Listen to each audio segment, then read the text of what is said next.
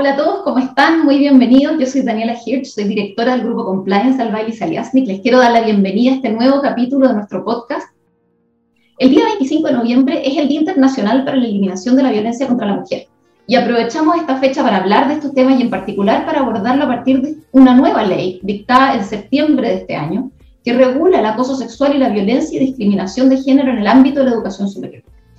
La violencia de género lamentablemente no es algo nuevo, muy por el contrario es algo que mujeres y disidencias sexuales en particular hemos sufrido históricamente, también por supuesto son víctimas las hombres, pero necesariamente tenemos que decirlo, esta es una violencia que sufren mayoritariamente mujeres y disidencias sexuales. Y aunque ha sido un tema histórico, la verdad es que en los últimos años es un tema que ha sido puesto sobre el tapete una y otra vez, en donde finalmente está tomando la notoriedad eh, que, merecen, donde los movimientos feministas fuertemente han puesto el tema sobre el tapete.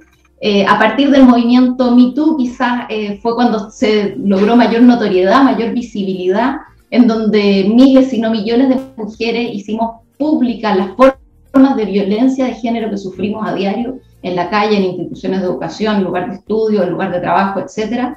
Y a partir de eso se genera un movimiento muy fuerte, los movimientos feministas van creciendo eh, y en el ámbito en particular de la educación superior, este tema tiene un impacto alto. Eh, estudiantes empiezan a poner en, en, la discusión pública las distintas formas de acoso que sufren, tanto de sus pares como de profesores o personas que están en situación de, de poder a su respecto. Y esto, por supuesto, empieza a ser abordado por las organizaciones que de algún modo u otro buscan formas de dar una respuesta, algunas con eh, mayores aciertos y dificultades, esto se da siempre en el tema, eh, pero finalmente se va abordando, digamos, se van generando instituciones, se van generando eh, protocolos, etcétera, para abordar estas materias. Y tanto es así que finalmente en este, este año se dicta una ley que lleva a establecer como obligatorio para las instituciones de educación superior regular estos aspectos y desarrollar protocolos que permitan prevenir la ocurrencia de situaciones de violencia de género, pero además detectar y dar respuesta cuando esto se produce. Y establece una serie de procedimientos y eh, condiciones mínimas para, esto, para estos protocolos, ¿no? Y para hablar de estos temas vamos a tener hoy una gran invitada. Ella es académica de la Escuela de Gobierno de la Universidad Adolfo Ibáñez y más importante aún es, para el tema que nos convoca hoy, la Ombuds, es la defensora del pueblo de esta universidad desde el año 2019. Estamos hablando de Francisca Rengifo. Francisca, bienvenida. Muchas gracias, Daniela, por tu presentación e invitación a participar en este espacio de, eh, diálogo, ¿no es cierto? Y, también de, preocupación por una, por una amenaza que, como tú dices, lamentablemente está tan presente no solo en nuestro país, sino que ah, en, el mundo, que es la violencia de género y de qué manera em, esa persiste a una tolerancia frente a la violencia, eh, principalmente en contra de las mujeres y diversidades también eh, sexuales, eh, que está como anclada en un falso concepto del consentimiento. ¿ah?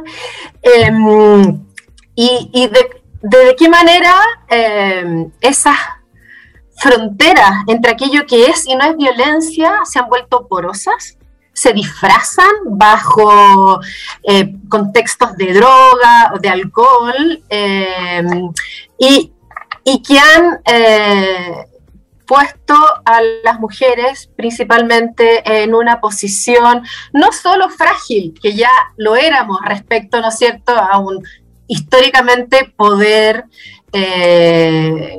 mal llamado, eh, porque no necesariamente tendría que ser así, pero no voy a entrar en eso, pero como mal llamado eh, patriarcado, ¿ah? em, em, como te digo, no, no solo una posición más frágil, sino que además hoy día que tengamos que justificar esa posición, eh, ¿ah?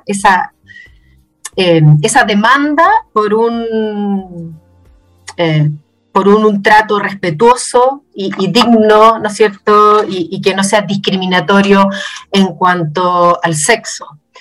esas,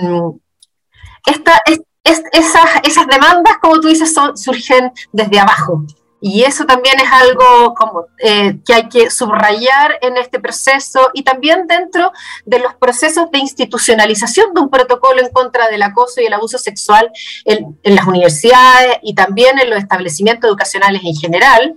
la ley que, que interviene este, respecto a este tipo de asuntos en, en los establecimientos educacionales de media y básica es bastante anterior a esta sea, ya tiene 10 años al menos. Entonces, ah, que viene desde abajo eh, y que al interior de nuestra universidad surge en el, año 2017 como una demanda de las y los estudiantes también. Ah, que piden una mesa para trabajar este protocolo y por lo tanto en ese sentido yo diría que la Universidad Adolfo Ibáñez se anticipa a lo que esta nueva ley nos pide a las universidades, porque el trabajo se hace en una mesa que incorpora a todos los miembros de una comunidad, como es la de la, universidad. Porque si no pensamos en un protocolo en contra de estas situaciones que sea compartido, que sea trabajado y construido como, como la comunidad que uno es, entonces vamos a dejar fuera a alguien, ya sea víctima o victimario, porque un día podemos estar a un lado ¿ah? y sufrir estas situaciones y otro día podemos ser nosotros quienes provocamos, incluso sin darnos cuenta, ¿ah? ese tipo de situaciones. Entonces, es fundamental ese primer elemento.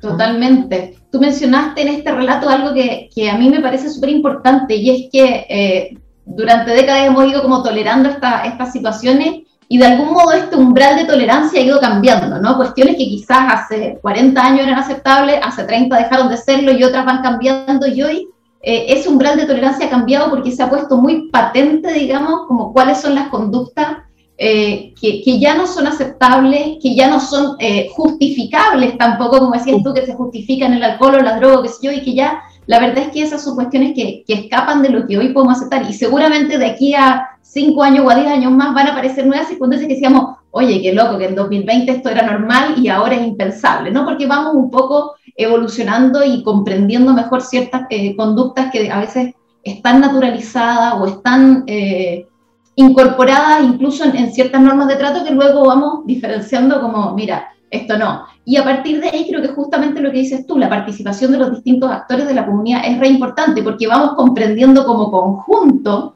eh, cómo, queremos, cómo queremos convivir, cómo estamos dispuestos a convivir y cuáles son las condiciones en que no vamos a tolerar, que no vamos a aceptar. Cuáles son esas conductas, esas prácticas que ya no entran dentro de nuestra comunidad, ¿no? Y en Así es.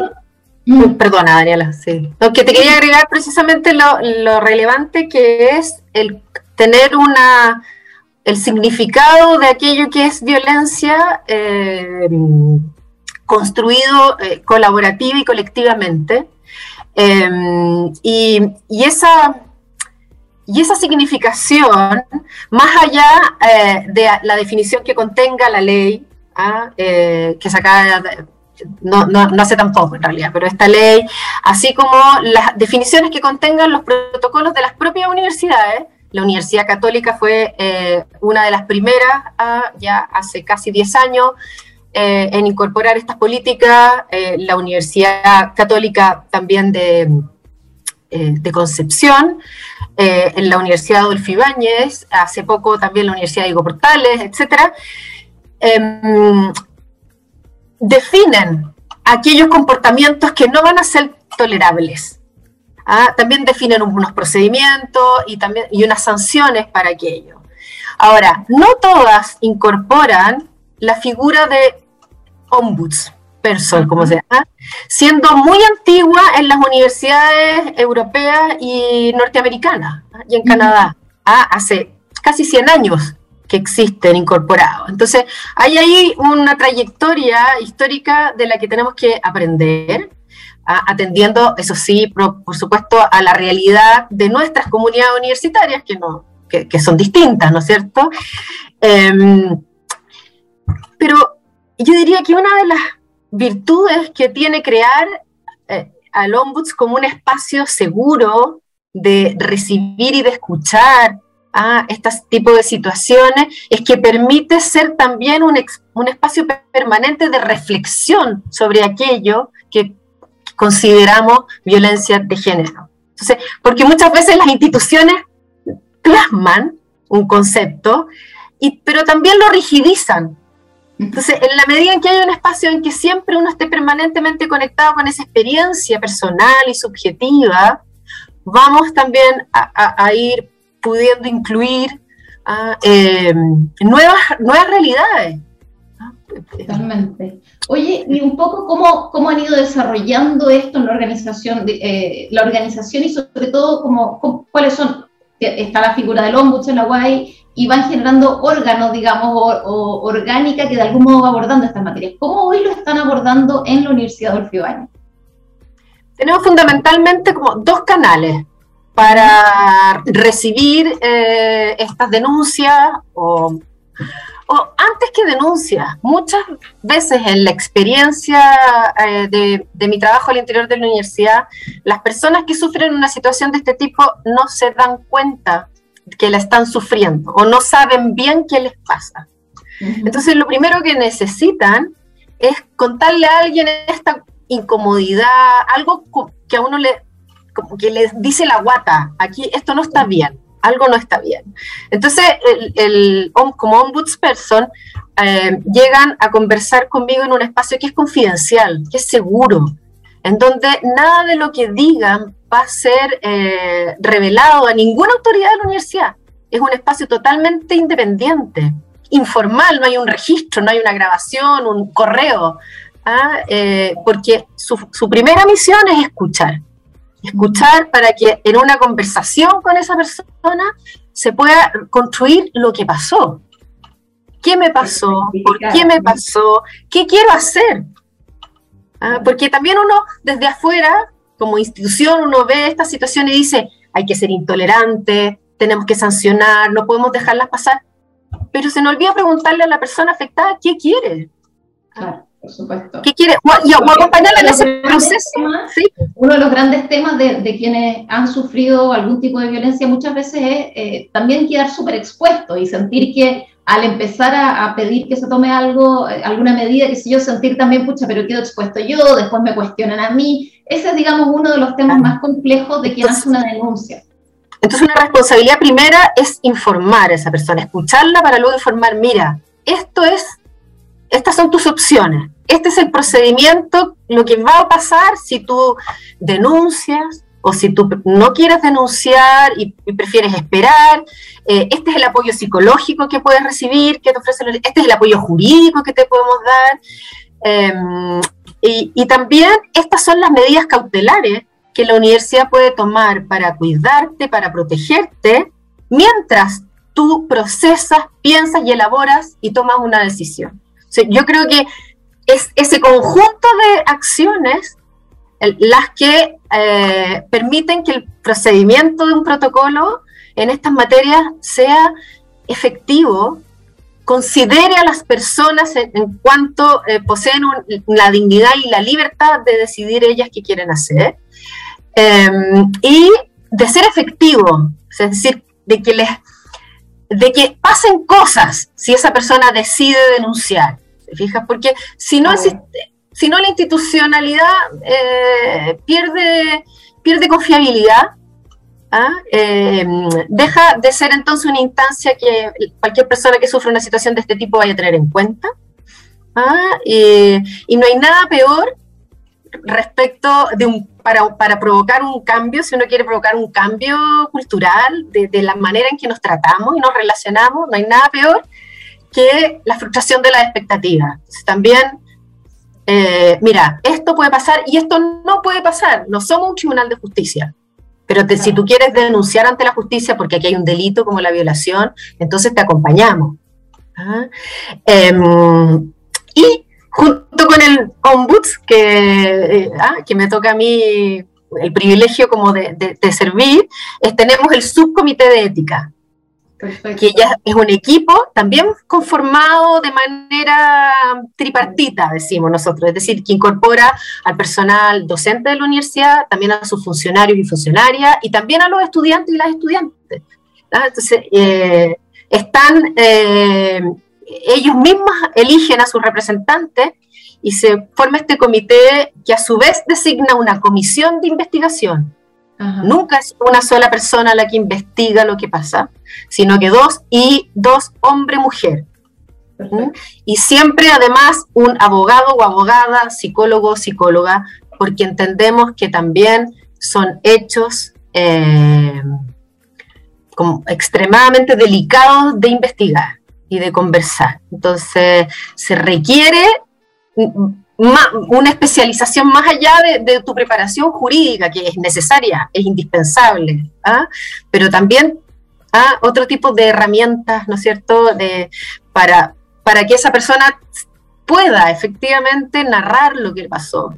¿ah? y sienta la confianza, la libertad de hacerlo. Y también el supuesto victimario, victimaria. ¿ah? Y, y, eso es un tema complejo, porque también, digamos, es parte de la organización y, se encuentra, digamos, nuestra prioridad siempre va a estar en la víctima, pero tenemos que saber cómo dar una respuesta a ese victimario o a esa persona acusada que está puesta en esa situación eh, y que también tiene una serie de complejidades, como dices tú, desde lo legal, desde lo psicológico, desde lo comunitario también, ¿no? No, ¿Mm? no, que respecto al victimario, si, si un protocolo de acoso, si un procedimiento que establece la universidad no lo incorpora, el, el cambio a nivel comunidad que uno quiere generar o promover no, no resulta. Claro. Ah, porque son parte de la comunidad, van a seguir dentro de la universidad. Entonces, lógico. Tiene que, tiene que incorporar ese factor como, como clave, digamos, dentro de todo el, conflicto que se produce, digamos, al final es, es así. Y, porque es persona, que también tiene una dignidad ¿ah? y, que, y, que, tiene derecho a defenderse y a pedir perdón. O sea, en, nuestra experiencia dentro de la universidad han, han, habido muchos casos en que, en que lo único que las víctimas quieren es que se les pida perdón. Mira, qué importante, que efectivamente a veces no hace falta, digamos, un, gran procedimiento ni judicial ni no sé qué, sino que un reconocimiento. Esto que me pasó es real, me pasó, lo viví, constituye violencia, quiero que se reconozca como tal. Y que quien me afectó también sepa, mira, me hiciste un daño, lo reconoces, me pides perdón y, podemos seguir adelante, digamos, y construir desde ahí. Eh, que, que es de mucha sensibilidad, ¿no? Como decir, bueno, a partir de este momento reconocemos esto abiertamente, tuvimos un quiebre como comunidad, no solamente entre dos personas, entre víctima y victimario, y adoptamos medidas para seguir adelante. A mí me parece eso que, es muy, muy interesante. Y uno de los temas que plantea esta ley, porque ustedes lo vienen abordando de antes y como decías tú, muchas organizaciones lo vienen abordando desde antes, pero hay algunas que seguramente recién ahora, que más allá de buenas intenciones quizás no lo habían podido desarrollar o no habían sabido cómo, hay ustedes son una institución muy grande, pero hay otras bastante más pequeñas de educación superior también, eh, y que tienen que empezar a implementar estos modelos. Eh, y la ley habla de, varios requisitos, de varios elementos, digamos, a tomar en cuenta. Em, uno de ellos es hacer un, proceso de, evaluación previa, ¿no? De saber dónde están los riesgos, dónde están las circunstancias más complicadas y eso. No sé si es que ustedes tuvieron una etapa un poco de evaluación al desarrollar estos, estos modelos, estos protocolos, estas materias, estos ámbitos, eh, y, cómo hicieron ese proceso? ¿Cómo lo llevaron adelante? Bueno, la, mesa de trabajo para elaborar el protocolo, que duró más de un año, eh, fue, eh, consistió básicamente en ese proceso. Por ello digo es que habría sido imposible llevarlo adelante sin la participación de los y las estudiantes. O sea, porque eh, a partir, no había una encuesta que uno pudiera decir, mira, estas son, ¿no es cierto?, los comportamientos, o este es el número como de, personas afectadas. No, no había una información de ese tipo, pero sí había experiencia, experiencia. Y cuando uno escucha en una mesa grande, tuvimos también que ah, eh, en mesas más, pequeñas para poder ya como avanzar, porque éramos 100 personas en algún momento. Entonces, em, entonces ahí, esas, cuando tú escuchas una y otra vez un mismo relato, similar, parecido, contextos eh, también semejantes, entonces es posible identificar ya conductas malas prácticas, que, están instaladas eh, y normalizadas, como decías tú, Daniela, y, mm, y entonces eh, e, e, esa, ese relato unido también a la experiencia de muchos académicos y académicas eh, que estudiaban estos temas. Yo creo que aquí como universidad uno también tiene que apoyarse en el conocimiento que tiene. hay especialistas. hay especialistas, hay psicólogos, psicólogas que trabajan temas de violencia de género, también tenemos abogados y abogadas, ¿no es cierto?, en nuestra facultad de Derecho, que trabajaban estas materias. Em, a, su vez, en mi caso personal, como historiadora, había trabajado violencia eh, intrafamiliar en, mi doctorado, entonces hay un, conocimiento acumulado que, las universidades deben aprovechar. Y yo agregaría una conducción por parte de la propia universidad, de sus autoridades, eh, muy bien llevada. En cuanto a la sistematización de las reuniones, la, la, tabla de lo que se va a hablar, el resumen de lo que se conversó, y así, y la presentación de uno y otro y otro borrador en el que las 100 personas y toda la quien quisiera dentro de la comunidad podía eh, aportar. esas serían como las tres patas. Buenísimo. Francisca, mm. este tema da para hablar muchísimo, estoy segura que podríamos, digamos, seguir conversando mucho en la ley, además trae mucho tema que uno podría entrar a, desglosar y, y, ver recomendaciones, buenas prácticas Lamentablemente el tiempo no nos da para más, pero te agradezco muchísimo y seguro que encontraremos oportunidades para seguir conversando. Te agradezco haber estado acá, me despido a todos los que nos están escuchando, invitándolos a contactarse con nosotros, a eh, quienes estén en instituciones de educación superior que no hayan abordado estos temas o que han tenido eh, dificultades o dudas respecto de cómo implementarlo, cómo tomar la nueva ley y actualizar los modelos lo que sea necesario, cuentan con un equipo de profesionales y con una gran red además de instituciones de educación que han desarrollado estos temas con anterioridad y tienen mucha experiencia acumulada para apoyarlos en este proceso. Muchas gracias a todos. Muchas gracias, Daniela.